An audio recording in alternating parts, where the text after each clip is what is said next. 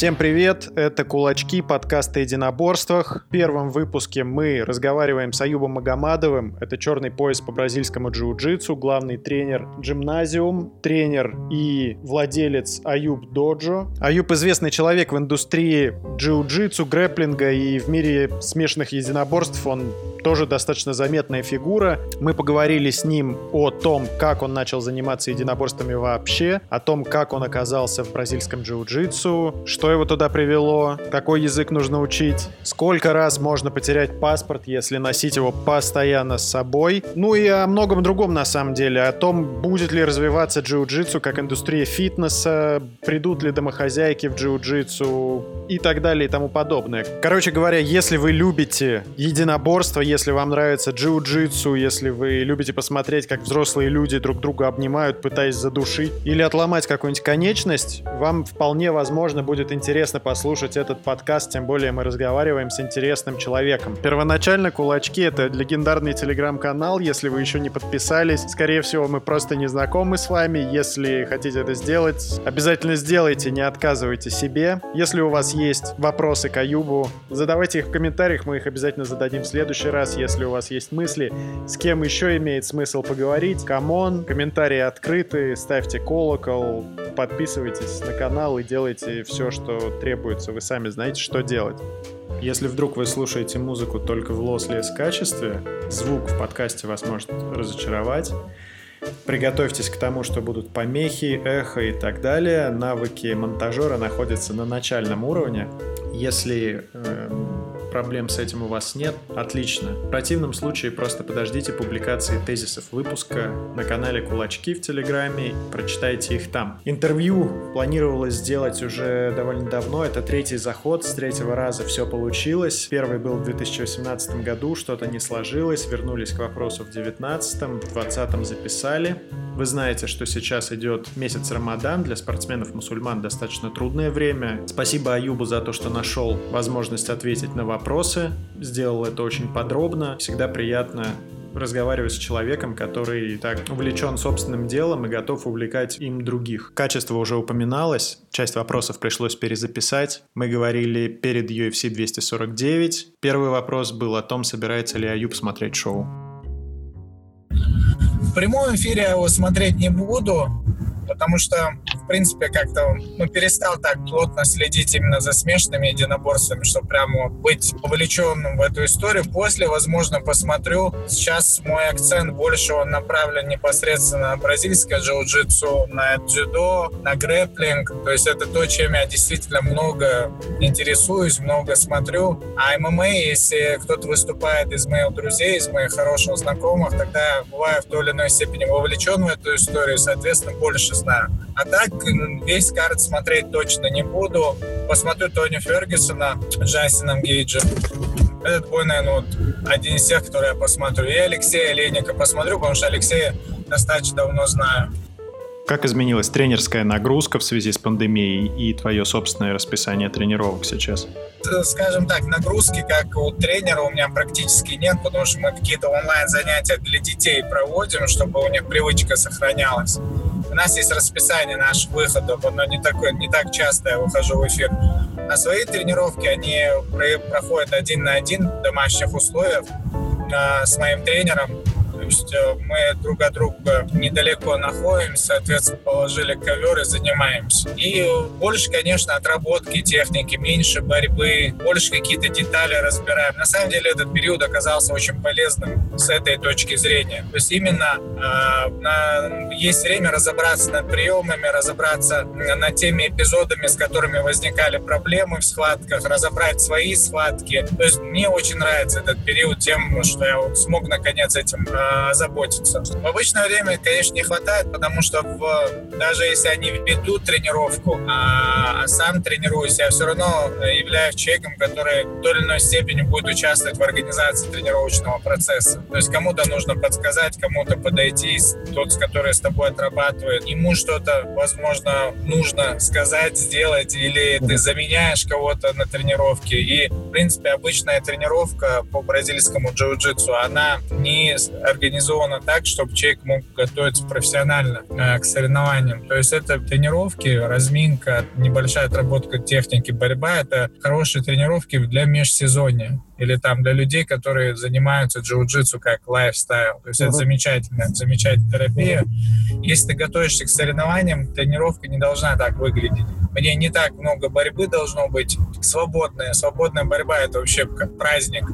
Тренировочный процесс должен состоять там из разминки, отработки э, техники, отработки борьбы из специальных позиций, отработка защиты, отработка там, атаки, работы сверху, снизу. То есть каждая тренировка должна состоять из э, задач, которые ты ставишь там э, будь то в маленьком цикле или в большом цикле подготовки. В зависимости от того, гоняешь ты в это время вес или не гоняешь его, или ты готовишься участвовать в соревнованиях в ГИ или ноуги, или ты готовишься к супер схватке, которая, например, будет длиться там, 10 минут, 15 минут, 20 минут. То есть э, тренировочный процесс должен постоянно меняться. И 95% занимающихся, если не 98%, они занимаются джиу-джитсу как лайфстайл, и это замечательно. А этот вид именно и, в принципе, занятие единоборств создано именно для большой группы людей, которые получают некую терапию, такие качественные навыки, которые они должны иметь. А вот э, группа спортсменов, профессионалов,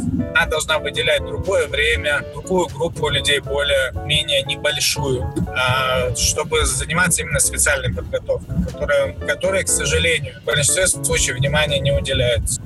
Ну, кажется достаточно логичным, что количество тренировочных схваток сокращается, чтобы спортсмен не получил травму перед важными соревнованиями. А, и да, и нет. Понимаешь, когда э, человек приходит заниматься, вот любой занимающийся не даст мне соврать, если ответить честно, он всю тренировку ждет ее конца, когда он сможет побороться. Потому что это действительно терапия человека, особенно который живет в мегаполисе, ему надо пропотеть, вот, пробороться, какой-то вот элемент вот небольшой агрессии, который в течение суток накопился, он выливает его на ковре в той или иной форме. Поэтому вот эти тренировочные схватки, они действительно отдушны для человека. И, ну, большинство людей любят тренироваться именно из-за того, что они могут побороть. И борьба — это достаточно естественное состояние для нас, как биологического вида. То есть мы, на самом деле, начиная с детского возраста, для нас нормально крутиться, кувыркаться. То есть это такая вещь, которая из детства идет с нами. Очень может быть, что это послушают люди, которые не очень хорошо себе представляют, кто такой Аюб Магомадов. Давай поговорим про тебя. Ты родился в Грозном, рос в Москве и Грозном, и в Москве получил юридическое образование. Расскажи об этом.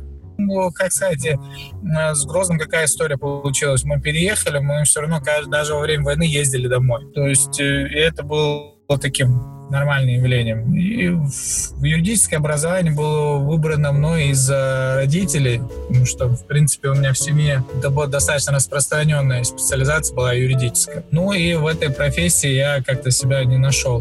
И было сложно совмещать учебу в очень таком хорошем вузе, который был достаточно требовательным к своим студентам, с качественным, с качественным тренировочным процессом. Ну, нужно было доучиться, потому что все-таки отношения с родителями предполагают, что мы должны в той или иной степени к ним прислушиваться. И я не пожалел, что получил юридическое образование, хотя вот на данный момент я ну, не было так, что я работал по профессии. Такого не было. И э, бразильское джиу-джитсу и единоборство в целом позволили мне зарабатывать на жизнь тем, что меня интересует. В том, что я, э, я хотел разобраться, продолжаю свои попытки разобраться в этом предмете, в преподавании единоборств, потому что это потрясающая вещь. Со стороны может показаться, что э, у нас, понимаете, работа тренера, инструктора воспринимается как работа физкультурника в таком бывшем Советском Союзе и не воспринимается всерьез. То есть э, есть э, такие разумные основания полагать, что человек не сможет себя обеспечить в должном объеме, занимаясь только этим.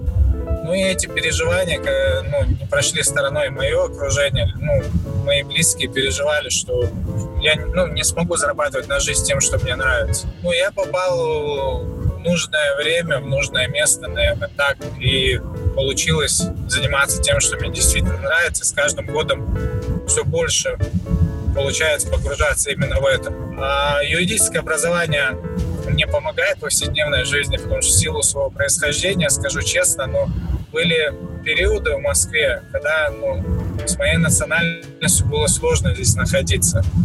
Были какие-то стереотипы, они и сейчас продолжаются, потому что человек советский, э, он он, э, как сказать, он очень живо реагирует на общий информационный фон. Если кого-то в информационном фоне называют плохим человеком, то это очень сильно выливается в такие в бытовую такую жизнь. И я часто встречался с этим в школе, в бытовую ксенофобию.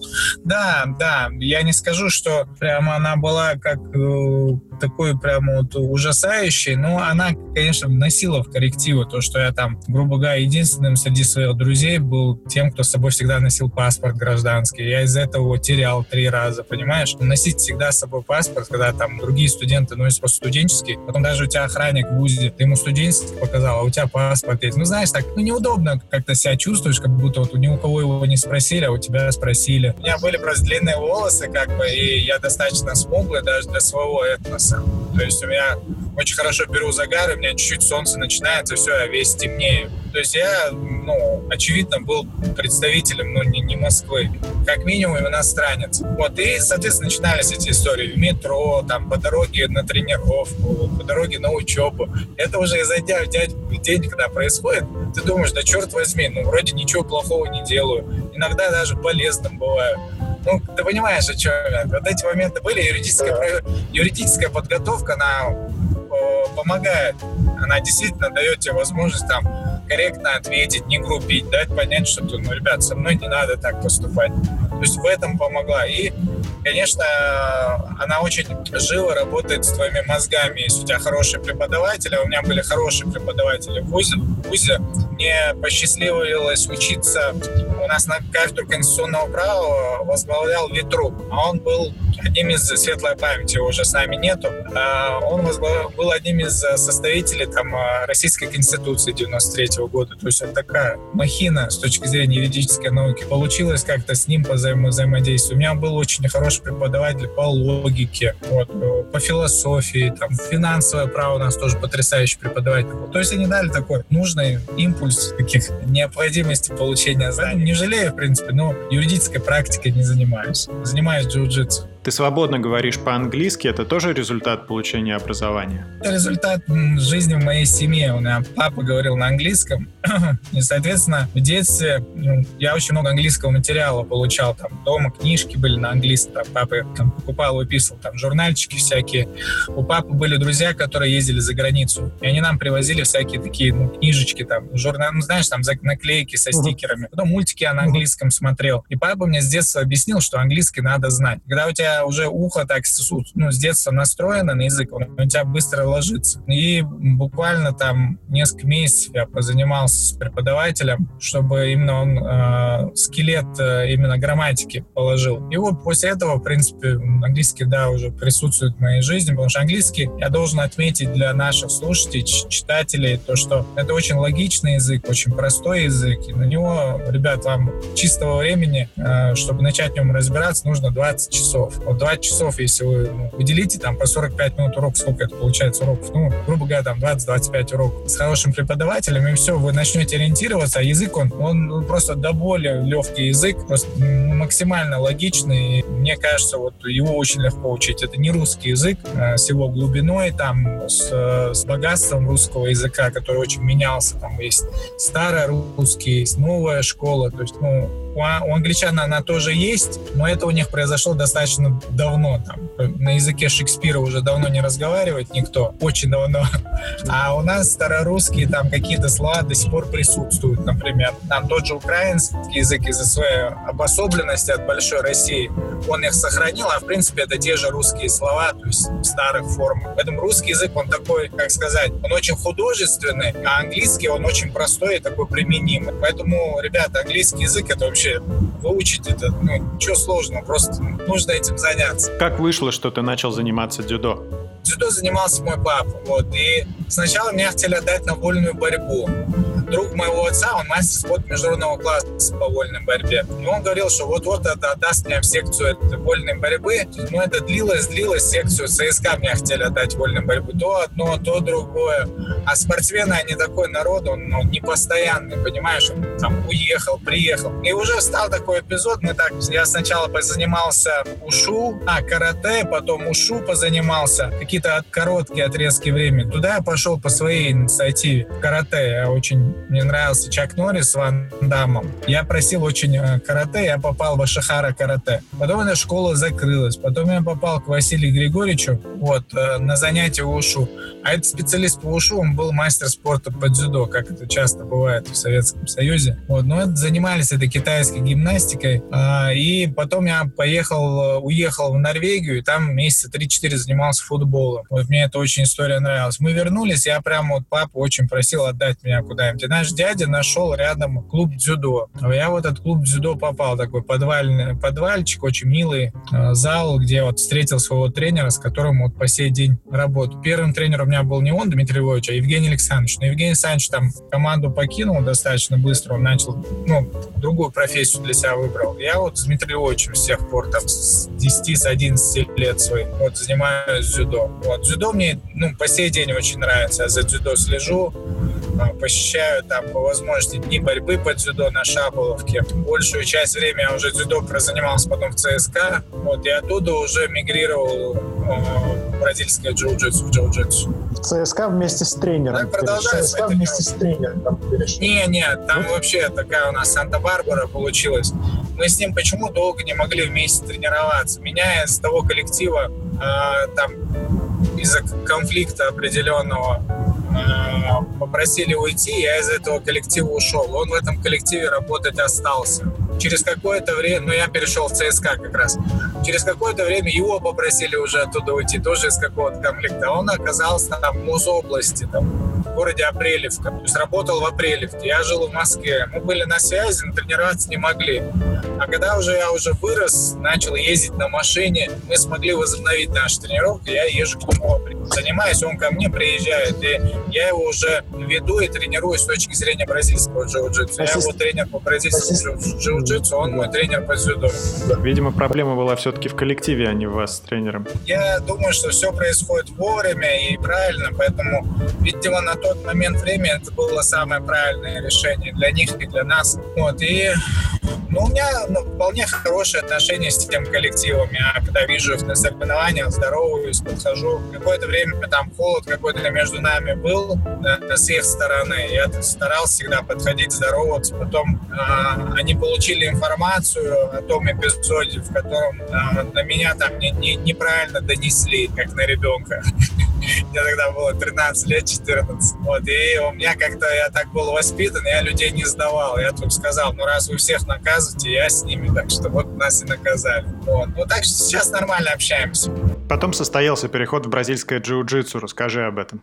Здесь какая история интересная тоже в ЦСКА вводил своего сына Резван Бачкаев, президент Федерации грэплинга российской сейчас. Тогда грэплинга не было федерации. То есть он видел, что мной в ЦСКА, в принципе, не занимаются. У меня не было тренера, который меня ведет, то есть выставляет на соревнования, на сборы. Я очень активно тренировался, действительно мог конкурировать с кем угодно, ездил на сборы. Но не было у меня человека, который мной занимается. Он подошел и сказал мне об этой проблеме. А, там в возрасте там, 19 лет, там, 20.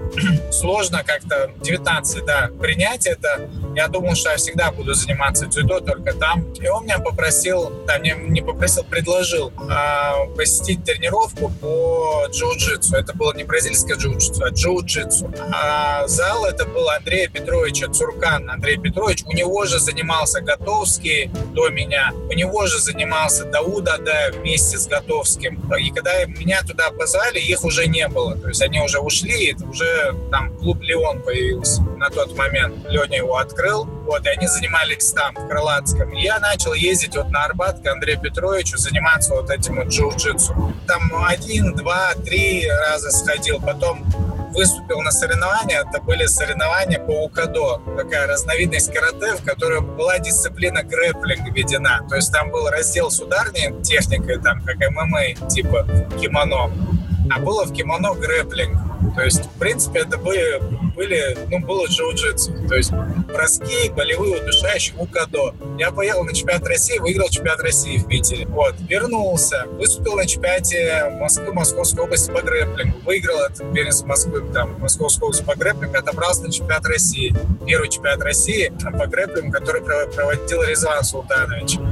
Подмосковье. А в этот же день э, привезли Роджера Грейси. То есть там наложились два мероприятия. То есть Роджер Грейси приехал в Россию первый раз, по первый раз. И там вот первые споры в интернете начались между грэплингом, там, джиу-джитсу, что вот чемпионат назад. Но чемпионат все равно прошел.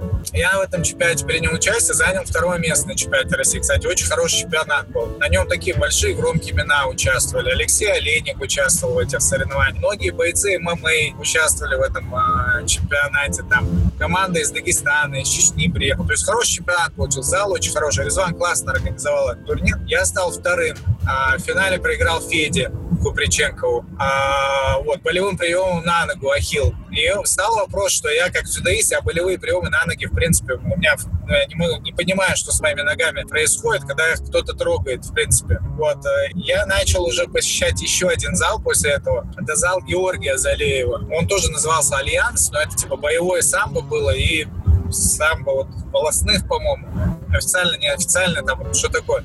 Георгий Залеев, у него занимался, он тоже один из пионеров этого движения борьбы в партере в Москве. Вот, после этого а, э, Резван на соревнованиях встретил Дмитрия Селивахина и Тараса Кияшка.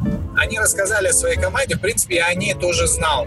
Мы пошли в гости туда, в зал с Хасаном вместе с Металгириевым. Э, один раз сходили, два раза. И он, там такой настал момент, что Андрей Петрович Цуркан, который вот на Арбате тренер, он решил переехать в Беларусь. Он переехал в Беларусь, и мы занимались так, мы ходили в «Стрелу», и ходили к э, Гоше, Залееву заниматься. Потом с Димой мы сели, поговорили с Дмитрием Геннадьевичем Селивахиным. Он сказал, ребят, я вот предлагаю вам такие условия, предложил нам очень хорошие условия с точки зрения тренировочного процесса.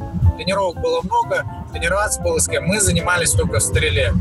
То есть в Стреле так плотно именно у меня получилось начать работать с бразильцами. То есть и команда Альянс, вот с тех пор я в команде Альянс и остался. Альянс Джиу-Джитсу. Там первые тренера, с которыми я столкнулся, я когда пришел, первый тренер это Гуга был, Кампос. Он очень жесткий парень. Мы пришли, и он не мог понять, мы занимались этим, не занимаем. Я в дзюдойской куртке, а я правила так хорошо не знал именно бразильского джиу-джитсу. Я ему начинаю делать ноги, он злится, и он меня просто разносит, как уже жестко начинает включаться. И как, а он, у него, видите, какой момент еще. Он там, я с белым поясом начинаю с ним рубиться, он меня знать не знает, и он не понимает, почему у меня белый пояс, почему я на ноги делаю. То есть я сейчас понимаю, как это грубо выглядело. А для меня я вообще, ну, типа, боремся, боремся. И вот благодаря стреле я смог начать тренироваться с бразильцами и уже решил для себя, что останусь в этом виде. И вот я говорю, вот так и произошло. То есть я, в принципе, побывал в большинстве залов таких вот винтажных. Впоследствии потом я побывал в зале и в Рибейро, сейчас это Крис, очень крутой зал. Я потренировался у Дауда, я попал в итоге в залы к Лене Готовскому. Там были определенные моменты, что я там во всех залах не мог тренироваться. То есть были какие-то личные отношения людей, у которых я тренировался, которые не позволяли мне ходить в какие-то залы. А впоследствии, в принципе, это весь блок этот с меня сошел, потому что я как-то и вырос, понял, что личные отношения — это личные отношения этих людей, а я должен развиваться. И, в принципе, в Москве, наверное, осталось мало залов, в которых я не потренировался. Наверное, в принципе, не осталось большого зала. Как ты уже сказал, ты попал в нужное место в нужное время. Знаешь, э, вот этот момент интересный. В принципе, пионерами этого движения, безусловно, являются люди, которые все знают. Там, возможно, кто-то был вместе с Леней Готовским, там, с Даудом, а, именно с аббревиатурой, связанная с бразильским джиу-джитсу. Да, они занимались традиционным джиу-джитсу вместе вот у Андрея Петровича. Они это сейчас не отрицают никто. Они это, я слышал от них, что они об этом говорят.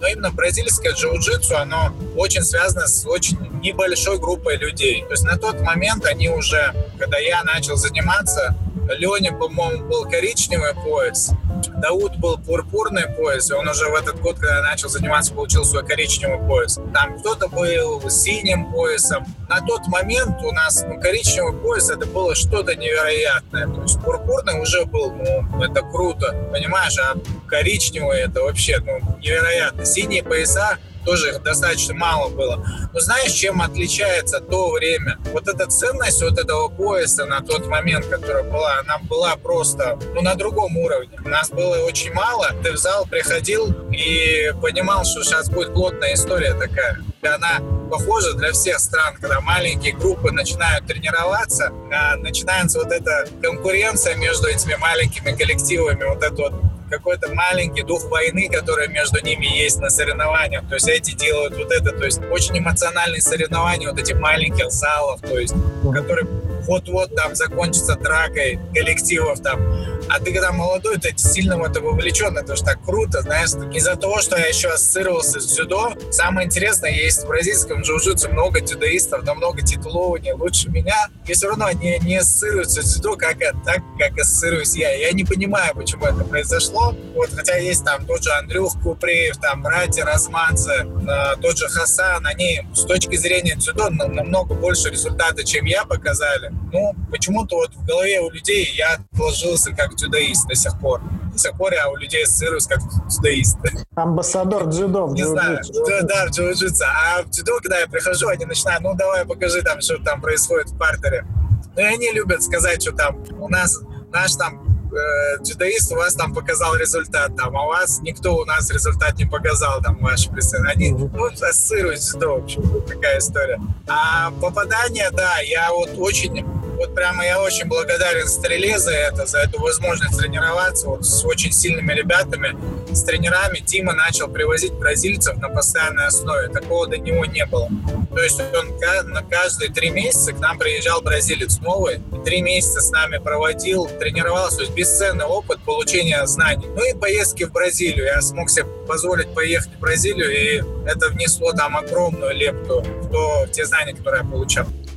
Ты черный пояс от Александра Паева и как-то говорил, что он любит собирать своих черных поясов раз в год в Бразилии. Расскажи, как это изменилось сейчас в связи с пандемией. Ты знаешь, э, такого прям, чтобы он всех собирал, а, такого не было. То есть желательно приехать, не каждый может себе позволить. Но очень рад, когда там, я приезжал в Бразилию, я туда приезжал три раза, я общей сложности, наверное, там полгода провел. Я максимально чувствовал себя как дома. То есть он мне уделял время, помогал. И Жижи чем отличается? Он реально реально знает всех своих черных поясов лично. Знает, как кто борется, кто чем занимается, плюс-минус. Мне вот это очень импонировало он держит контакт со всеми. Мне кажется, это важно. Сейчас вот есть академии, которых вот этих вот человеческих отношений меньше стало. Вот это отношение учитель-ученик. Я с ними, если посчитать, не так много времени вместе провел, получил огромную пользу. Очень тепло он ко мне всегда относился. Он действительно поддерживает контакт со всеми. И в его зале а, есть люди, которых там многие люди не знают, например, болельщики. Например, в зале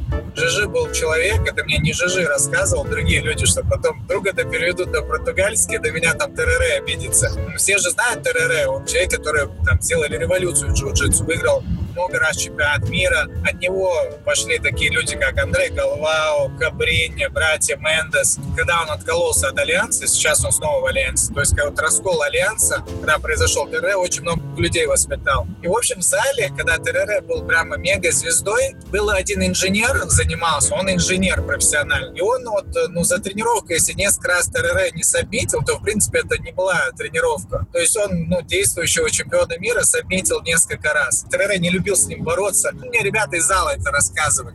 То есть там был еще один там а, военный специалист, он тоже глушил этих чемпионов там, которые к ним приходили. Они оба средневеса. И мне Лукас недавно рассказывал, Лукас это племянник Жижи, который всю жизнь с ним живет, черный поезд. Лукас младше меня на два года, по-моему, два или три. Он в Москву приезжал, работал здесь, а как раз в стреле.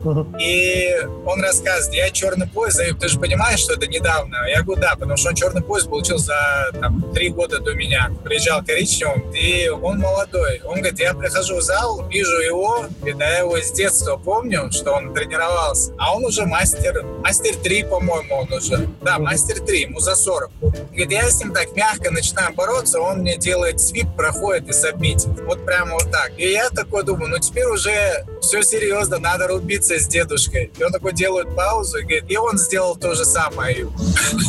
Сделал свип, прошел и засобитил. Он говорит, я был просто ошарашен. Я делал на него такие, типа, modern guards, типа, современные. Он просто меня, типа, засмешил, глазом повернуть не мог, такое давление оказывал. Вот такая старая школа. Старая, школа. старая школа этим отличается. Я к чему это рассказываю?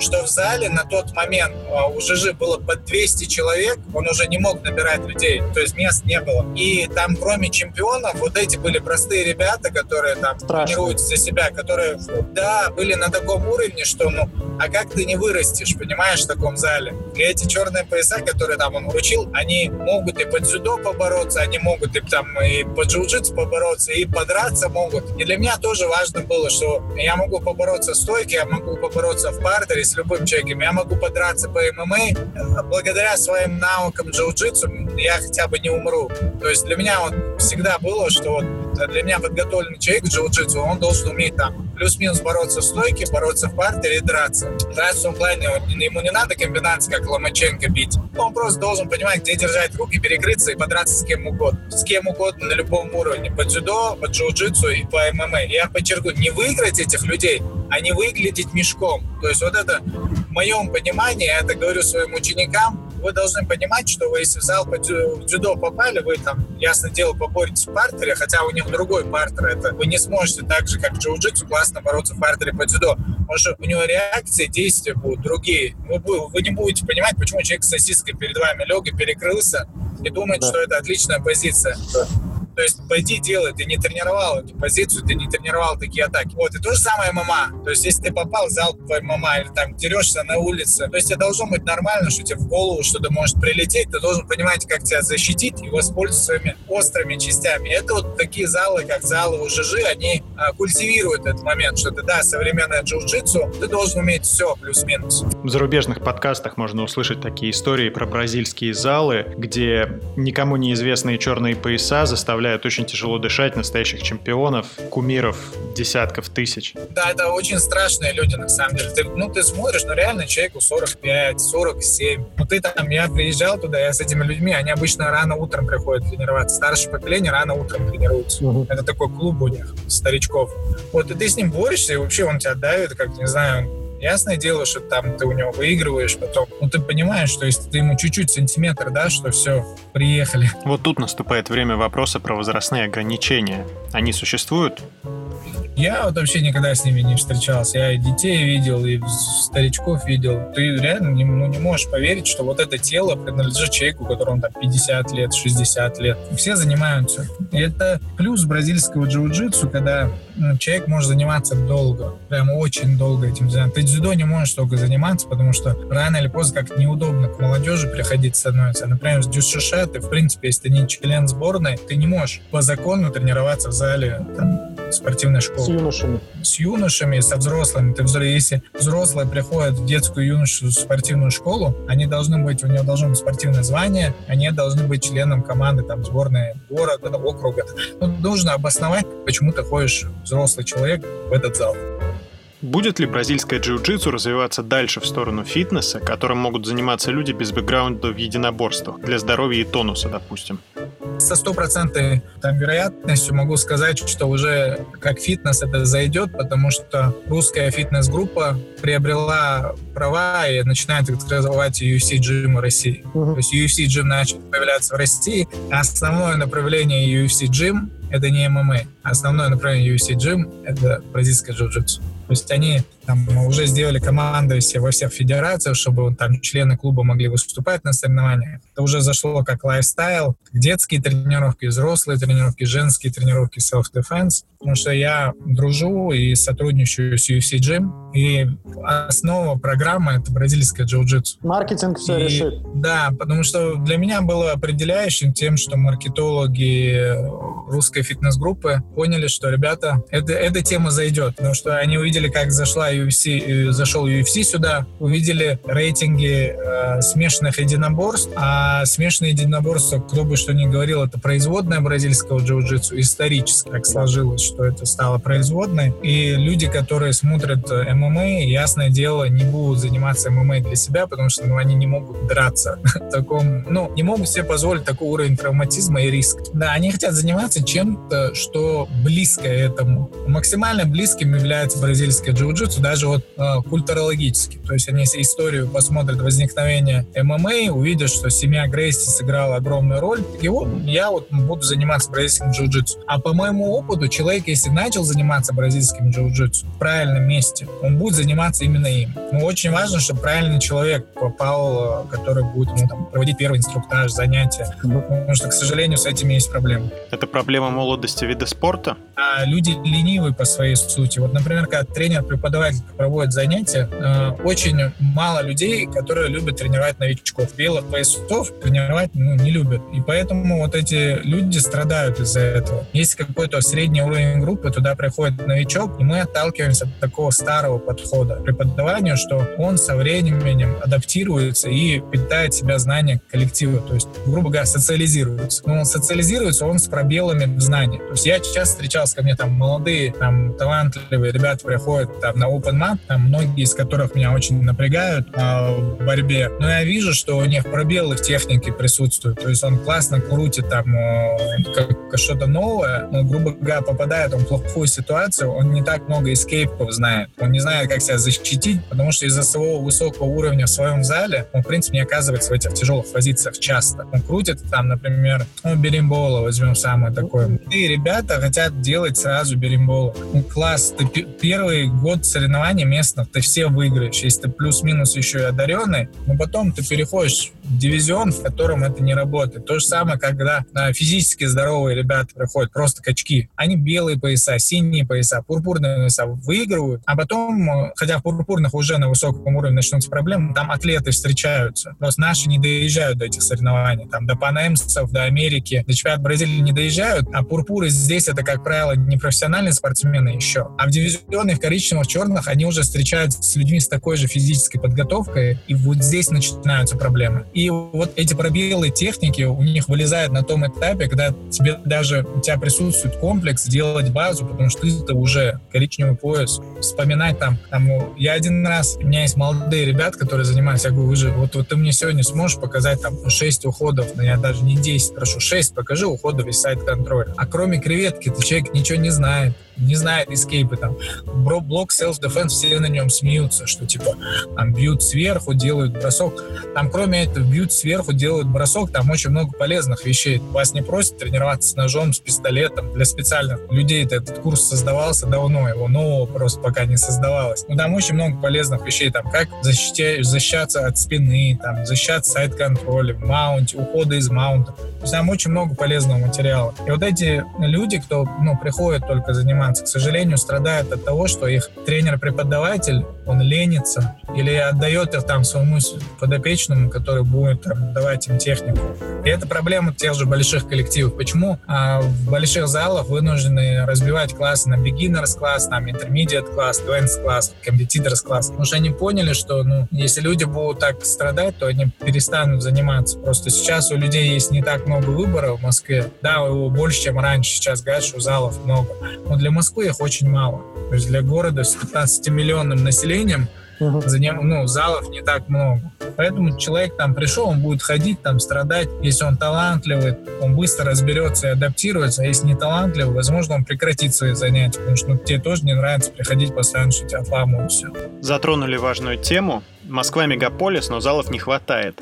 Хотя есть площади, есть аудитория. Как тебе кажется, чего нужно больше? Просто тренеров или тренеров-предпринимателей? Проблема, вот почему в Америке бразильское джиу-джитсу так развивается, это связано с экономикой. Uh-huh. То есть люди едут в Америку, потому что Америка — это лучшее место для бразильцев делать такую историю, связанную с малым бизнесом. В Бразилии они бизнес не, сделают, самая ближняя страна для них — это Америка. Сейчас они начали ездить в Австралию, в Австралии очень много залов открывается. В Канаду, видишь, они не ездят так активно. А почему холодно? не ездят? Нет, не холодно, не, с холодом никак не связано. Это связано с Жастином Трюдо. И он современным социализмом там занимается, соответственно. Ну, невыгодно там. Да, они называют его бастардом Фиделя Кастро. Там. Я имею в виду, любой вид деятельности развивается там, где есть э, хорошая экономическая среда. То есть в Москве экономическая среда хорошая, но э, мы должны отталкиваться от того, есть ли смысл экономически в занятиях там, в организации школы бразильского джиу-джитсу, он за, зачастую отсутствует. Потому что если ты хочешь открыть его в хорошем месте, высокая аренда очень. Высокая аренда, соответственно,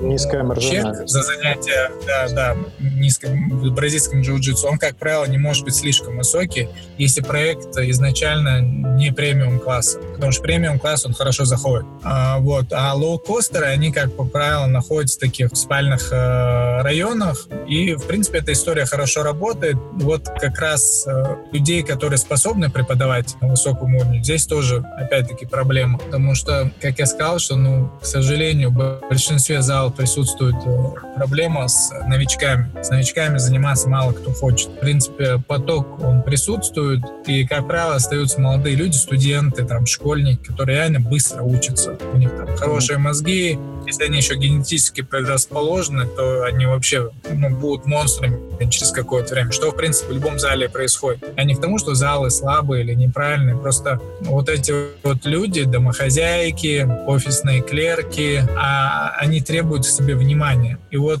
как только человек, который занимается бизнесом, а это бизнес клуба единоборств, он поймет, что этими, именно этими людьми нужно заниматься. Потому что это э, реально очень благодарные люди, благодарные ученики, которые будут реально ценить ту информацию, которую они получают. Но это большая аудитория.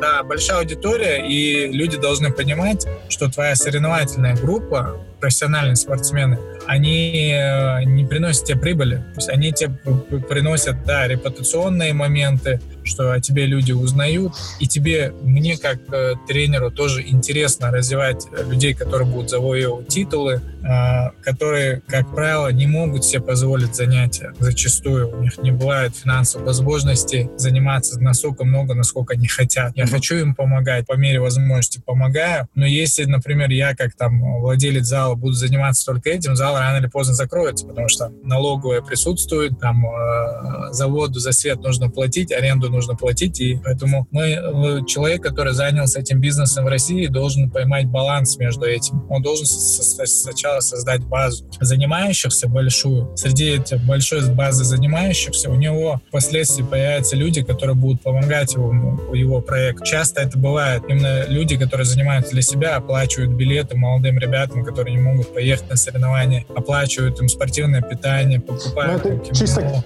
командная такая тема, они хотят участвовать в жизни да, сообщества. Да, да. Слава богу, что такие люди есть. И это заслуга человека, который организовал такой коллектив. То есть коллектив, в котором очень комфортно и молодым людям, и взрослым, и, э, и домохозяйкам, и клеркам, адвокатам, врачам. То есть нужно вот это комьюнити создавать. Это комьюнити очень таких позитивных людей. То есть по моему опыту общения самое ну, лучшее общение складывается в залах таких. То есть бывает такая атмосфера, как будто ты вот пришел и отдохнул, съездил за границу. Ну, люди вот такие хорошие собираются, потому что плохие люди там долго не усидят в этом коллективе.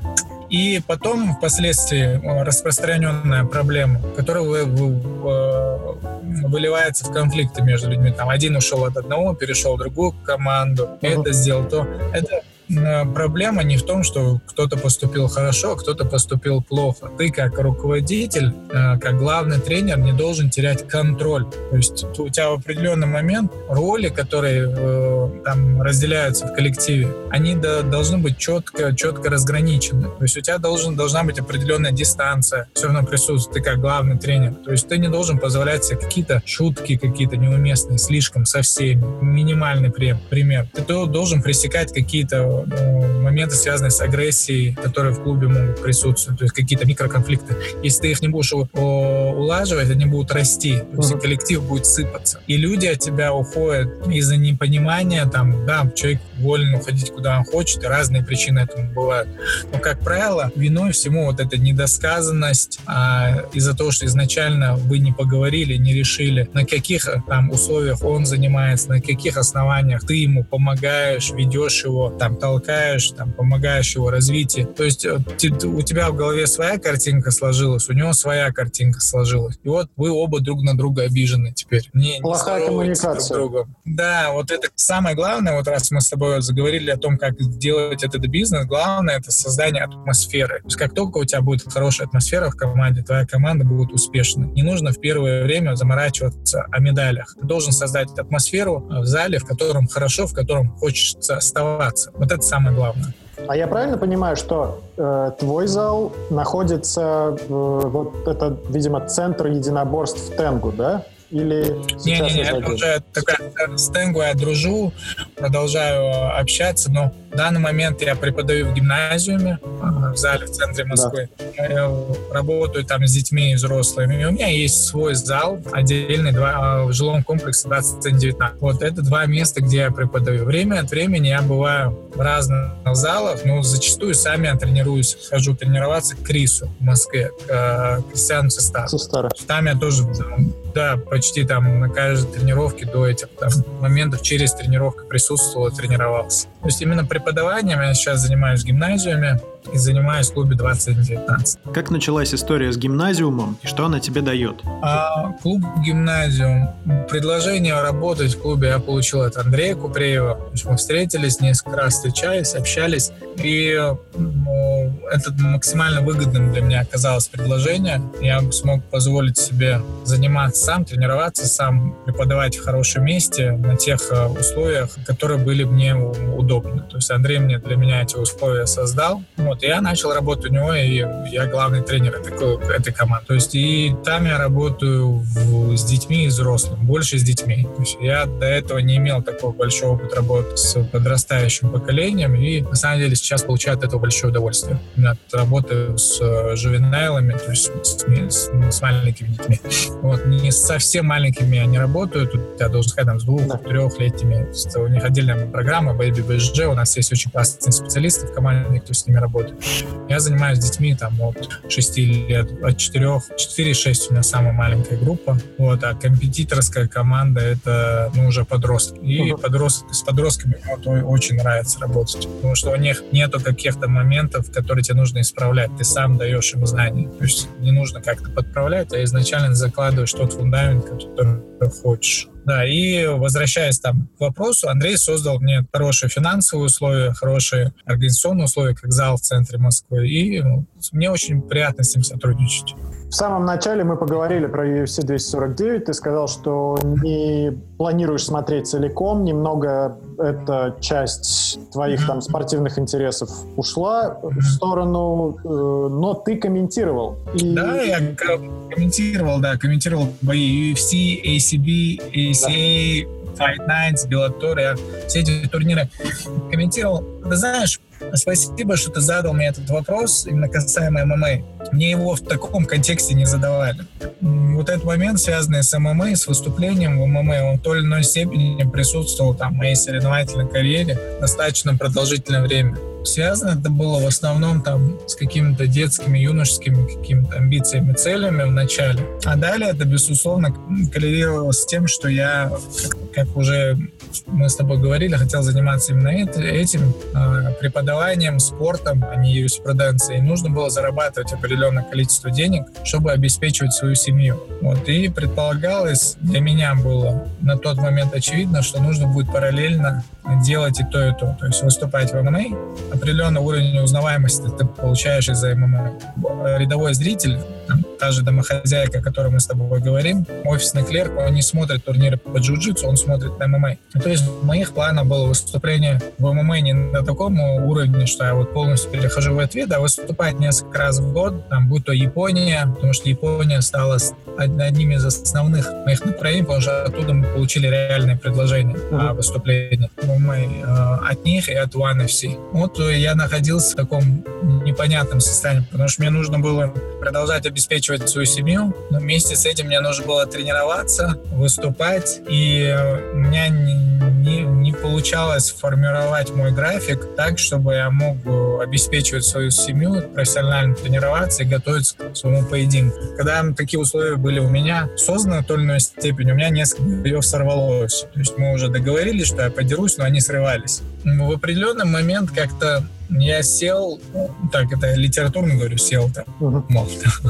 на эту тему и понял, что вот это комьюнити ММА, которые там существуют. От пребывания в нем я не получаю удовольствия. Э, люди, которые делают ММА, я, ну, не все безусловно, есть очень хорошие люди, которыми я поддерживаю контакт, но в массе своей ММА меня не привлекает. То есть и после событий, связанных там э, с э, противостоянием Конора и Хабиба, моего Опосредованного участия, участия да. Опосредованного участия в этом, ты понимаешь, произошел следующий момент. Отпала финансовая необходимость в том, чтобы участвовать в боях профессионально. То есть остались только амбиции. Я занялся самоанализом анализом и понял, что зачем мне эти амбиции, пытаться кому-то что-то доказать, что я могу выступить по ММА, а я уже получил некий информационный выхлоп из этой ситуации, потому что я в той или иной степени рядом э, и упоминался с главным событием ММА, которое происходило за последний год. То есть, в принципе, уровень моей узнаваемости уже повысился намного. То есть, мы обо мне, а, а, как о специалисте узнало огромное количество людей. И основная задача в такие моменты заключается в чем? в любом роде деятельности. Начинается спрос э, с твоих навыков. То есть вот мы о тебе узнали, мы хотим узнать, вот, что ты умеешь. То есть иногда вот здесь получается фиаско. То есть человек громко сказали, там, а пришли к нему там, не знаю, чем бы он там ни занимался, будь он художником, певцом, там, автором книжек или песен, а оказалось, что, типа, ничего не, не знает, ничего не умеет. То есть а в моем случае я ну, достаточно долгое время уделил тому, чтобы действительно разбираться в том, что я делаю. Я сейчас считаю, что я мало что знаю, но ну, люди, которые у меня занимаются, могут сказать, что чему-то научить я могу, какими-то знаниями я обладаю. И, соответственно, я уже дальше пользовался тем, э, что мне принесла эта ситуация. Она принесла мне пользу ну, в, в этом плане. То есть уровень узнаваемости вырос, уровень спроса ко мне как специалисту, он очень вырос. А это вообще... Вот. В одном из интервью ты говорил, что после ситуации с твоим опосредованным участием в противостоянии Хабиба и Макгрегора даже в твоем окружении мнения людей разделились. Очень интересен такой момент. Вскоре после этой истории реклама зала появилась в шоу Дудя. Это был гениальный тайминг?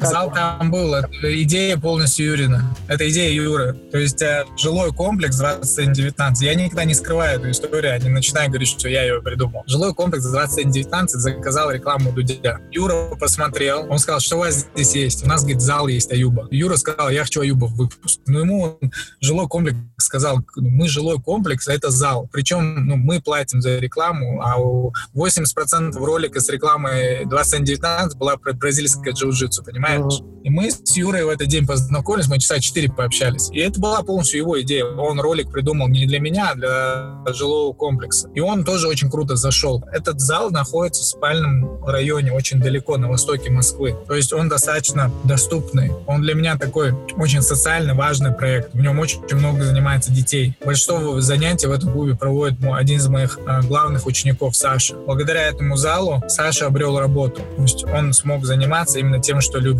Мне важно, что мои ученики могут себе это позволить. То есть мне очень важно было, чтобы я ему помог найти место, где он станет главным тренером. тренером. Он хотел именно заниматься преподаванием джиу-джитсу, а не заниматься чем-то другим. И мы с моим другом смогли открыть этот зал, сделать так, что Саша обрел свою работу, свое призвание, своих учеников. Этот зал я курирую Сашу в этом зале. Я в этом зале не так часто появляюсь. Он проводит потрясающую работу. Там дети показывают очень классный уровень. И мне приятно видеть, что через человека люди получили знания. Это очень классно воспитать ученика, который учит других. А как Саша на фамилия? Журавлев. Саша Журавлев. Да, это вот один из моих таких э, главных учеников в моей жизни. Вот. И он синий пояс у меня. Ты Но знаешь, у него, э, вот у него был какой-то да, бэкграунд уже, он пришел не с нуля, то есть, ну, просто э, синий пояс, кажется, да, кажется, что синий пояс — это тоже такой начальный уровень знания, но у него был бэкграунд в карате, в кудо, карате, да? да, ну, да, кудо, карате, ну, имеется в виду,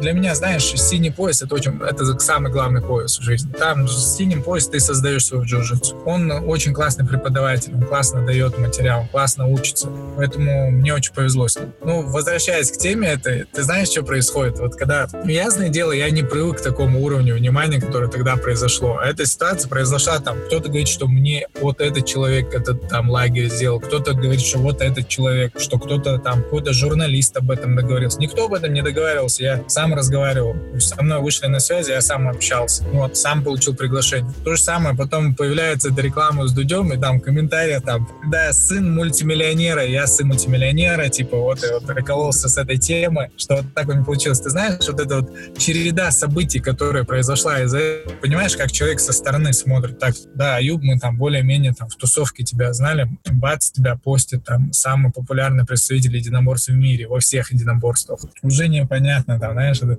как он там, потом 0-0, потом там появляется что-то другое, опять начинается какой-то масштабный хейт, потом начинается еще что-то, до, до боя остается какое-то время, потом появляется какой-то выпуск со мной там, здесь, а потом появляется Дудь, а Дудь это самый популярный человек уже в области интернета, YouTube. Там появляется, появляется комментарий, как но люди не могут понять, как это произошло. У них первая версия появляется, что я там сын прокурора, там я, я, я все это типа вот так вот склеил, чтобы просто хайпануть, как они говорят. Но я, в принципе, также продолжал. Все это продолжалось. Я продолжал сам себе покупать билеты, ездить на опены. После этого боя я выступал на опенах, мне скрутили стопу, она вот такая была, с этой стопой я боролся 4 турнира, неправильно согнал вес, потом какие-то еще события происходили. То есть я все это во время выступая на соревнованиях по бразильскому джиу-джитсу. Параллельно мне там пытаются сделать какие-то бои, потом эти бои слетают. Лена очень много времени посвятила мне, что она, то, куда она только не стучалась, какие двери. Это менеджер. Мне одни,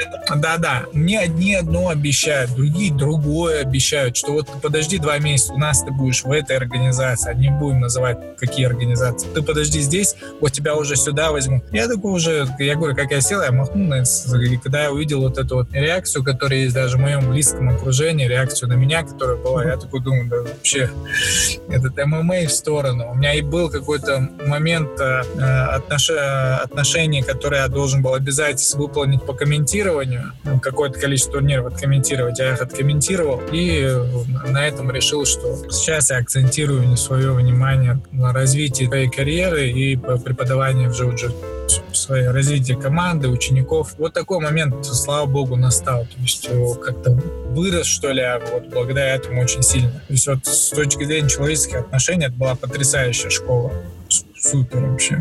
А касаемо менеджера, многие говорят, блин, а зачем менеджер? Типа, вот у него даже менеджер есть. Объясню эту ситуацию. Лена занималась у меня джиу-джитсу, начала заниматься джиу-джитсу. Лена потрясающий человек, то есть она очень отзывчивая, добрая. В этой тусовке она знает всех и вся. То есть и возникает такая идея у нее, еще одного человека, типа, может, ты попробуешь начать там драться, там снова, давай снова попробуем. Вот она начала заниматься этой деятельностью, связанной с поиском боев для меня, и стала моим менеджером менеджером. Но впоследствии менеджер — это не только человек, который тебе делает бои, человек, который там, она договаривалась у меня о семинарах, где я буду вести семинар, договаривался о переговорах, когда там, меня приглашали на телевидение, там, приглашали какие-то журналы. То есть вот эту всю работу проводила она. Это большая есть, работа. Люди, она до сих пор с тобой работает. Да, у меня в жизни подход очень такой простой. Если человек э, мне близок, дорог, мы с ним какой-то этап жизни месяц прошли, будь то в работе или там в дружеских отношениях, он всегда будет со мной в той или иной степени, если он сам не скажет, что все, типа, я уже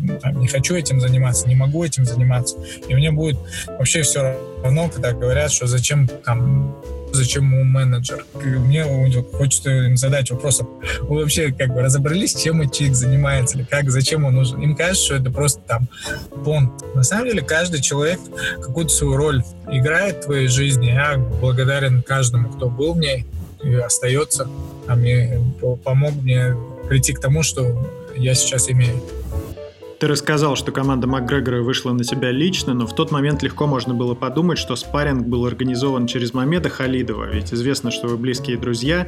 К тому же он живет в Польше, это куда ближе к Ирландии, чем Россия эта игра сыграла свою роль, потому что я часто бывал в Польше. А в принципе я часто бывал в Польше, тренировался в Польше. Это свою роль тоже сыграло. Потому что нахождение рядом с Мамедом, такого количества тренировок с ним проведенное, сыграла свою роль, безусловно. Понимаешь, это множество факторов, которые там сходятся. И потом момент, там, когда появилась возможность, ты просто говоришь «да». Ты можешь сказать «нет», можешь сказать «да», понимая, что там определенные последствия там, негативные могут быть. Тебе довелось бороться с Тиаго Са. Его часто называют физически очень сильным джитсером. Кто был самым сильным из твоих соперников? Тиаго Са физически действительно сильный, но я бы не сказал, что это был самый физически сильный человек, с которым я боролся на соревнованиях. Самый сильный соперник, с которым я боролся лично для меня, был Худсон Матеус. Я вот просто, когда вот первая схватка моя на ACB, и сразу Худсон, а его не все, и, и все, его не все, не все фанаты знают Худсона. Он не такой раскрученный. На самом деле он кого-то только не выигрывал. Вот, и это самый, я думаю, на данный момент самый лучший закрытый гард в джиу-джитсу, который есть, это Худсон Матеус. Вот его давление я бы отметил. Действительно, ты чувствовал, что он обыгрывает тебя на несколько шагов. То есть от э, первой атаки отзащищался, от второй отзащищался, но я всегда отставал.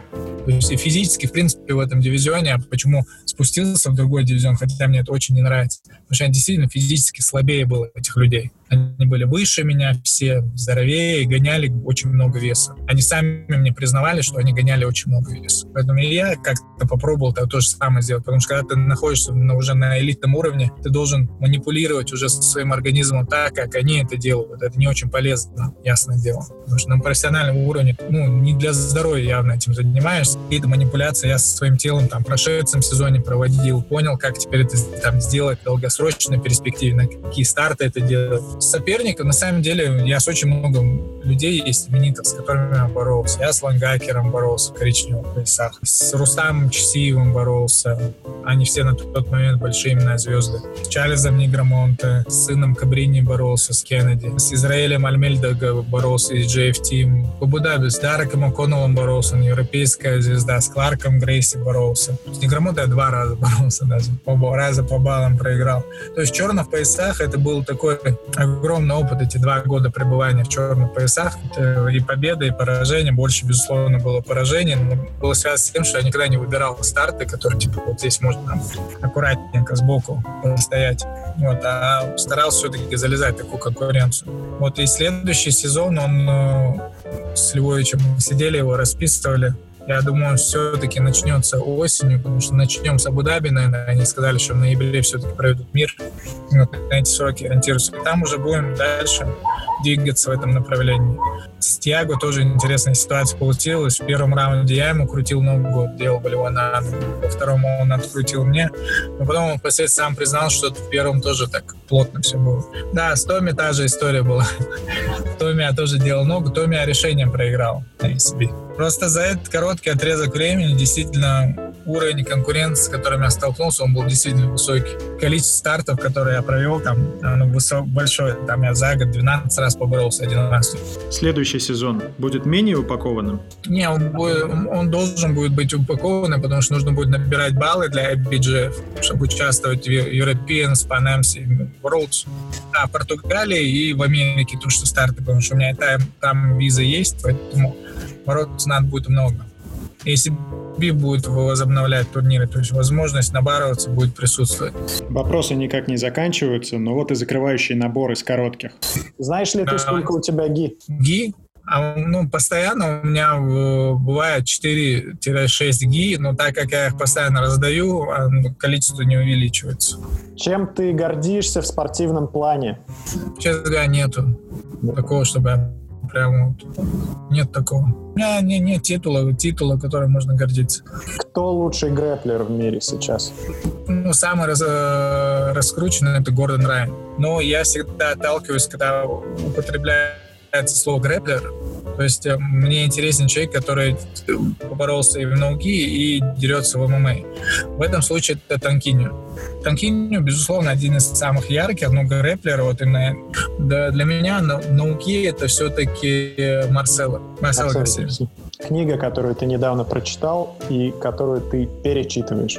Книга, которую я недавно прочитал «Как быть стоиком». Да, хорошая книжка, и она прям зашла, мне она понравилась. Книга, которую я перечитываю, наверное, такой нету прям, чтобы я перечитывал ее. Мне часто задают вопрос, вот сколько ты книжек прочитал, там вот художественная литература, там музыка, кино у меня.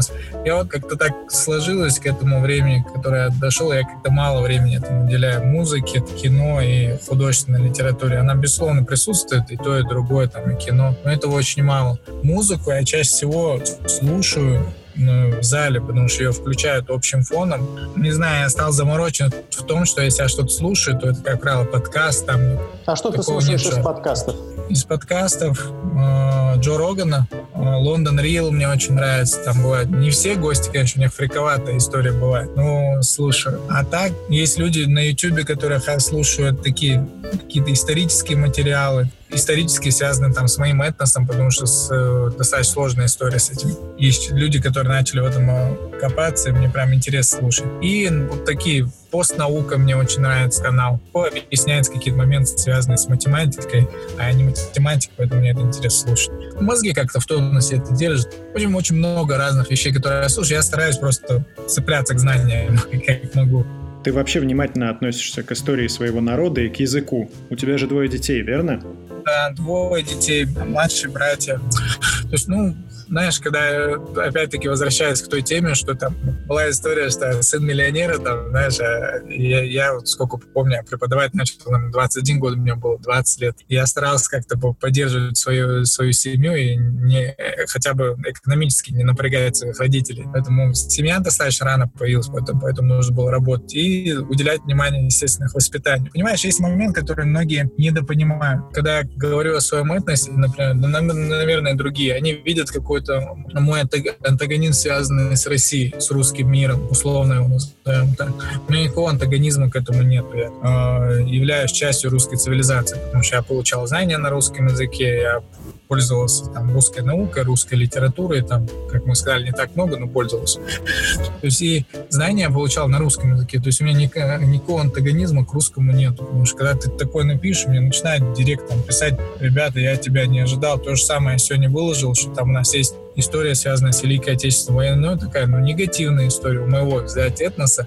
Ну, сегодня 9 мая. Ну, 9 мая 45 -го года мы продолжали находиться там в лагере всем народом. Я не говорю, что это не праздник, там, не отмечать его. Просто ну, для меня это небольшое напоминание, что все-таки там не бывает одного зла в мировом конфликте, правильно? То есть конфликт, если произошел, это все-таки... Это была очень сложная история, и э, были жертвы, которые там, человеческие не только со стороны, с той стороны, стороны, ну и с этой, то есть, которые пострадали от другого руководителя. Никто не будет спорить тем, что это был деспотический руководитель, ну, был диктатором. То есть и вот эти моменты не улавливают, что там, если я хочу изучать историю своего народа, там, язык и там борюсь за это, не, не, не знать, что я не люблю или там презираю кого-то, там, ненавижу даже.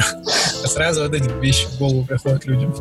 В одном из интервью ты говорил, что рад отсутствию джиу-джитсу в списке официальных видов спорта в России, потому что в противном случае пришлось бы представлять флаг, а тебе бы этого не хотелось. Возможно, то, о чем ты говоришь сейчас, эхо реакции на те слова.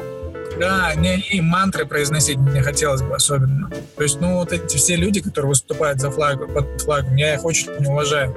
Ну, вот они под флагом стали, им обязательно надо, ну, не буду называть этого человека, этого человека поддерживать надо.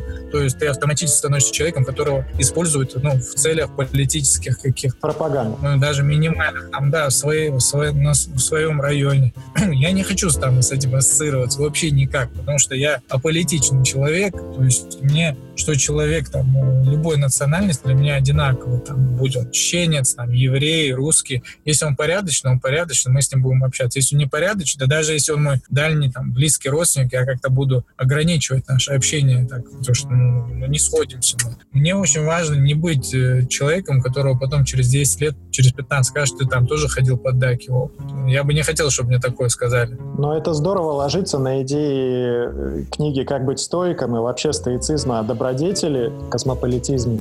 Да, не нужно переживать о вещах, на которые ты не можешь повлиять. Но вещи, на которые ты повлиять можешь, они друг, друг находятся в зоне именно твоей личной ответственности. Поэтому на других тоже это перекладывать не надо. Если ты можешь сделать, сделай. Поэтому я как-то вот в сторону от этого отошел. Очень круто. Мне очень приятно, что мы пообщались. О, самый главный вопрос-то я не задал. Кто самый крутой персонаж файтинга Mortal Kombat? Я не играл в Mortal Kombat. Да, я рядом сидел. Получ... Получается, что у тебя, смотри, в твоем образовании какой серьезный пробел. Ты любил Чака Норриса и Ван Дамма, но не играл в Mortal Kombat. Да, Вообще, я такой Mortal Kombat, я обычно рядом сидел со старшими братьями, когда они играли. Мне там это доставалось, но тогда уже Mortal Kombat вышел из тренда. Вот таким получился первый выпуск подкаста. Не знаю, как вы, а я остался доволен. Если вы тоже, подпишитесь на легендарный канал в Телеграме, ссылка в описании, расскажите о нем своим товарищам и ставьте лайк, а также все, кроме денег. Если вам не понравилось, прочитайте книгу «Как быть стоиком», читать полезно. Мир всем и всем кулачки. Пока.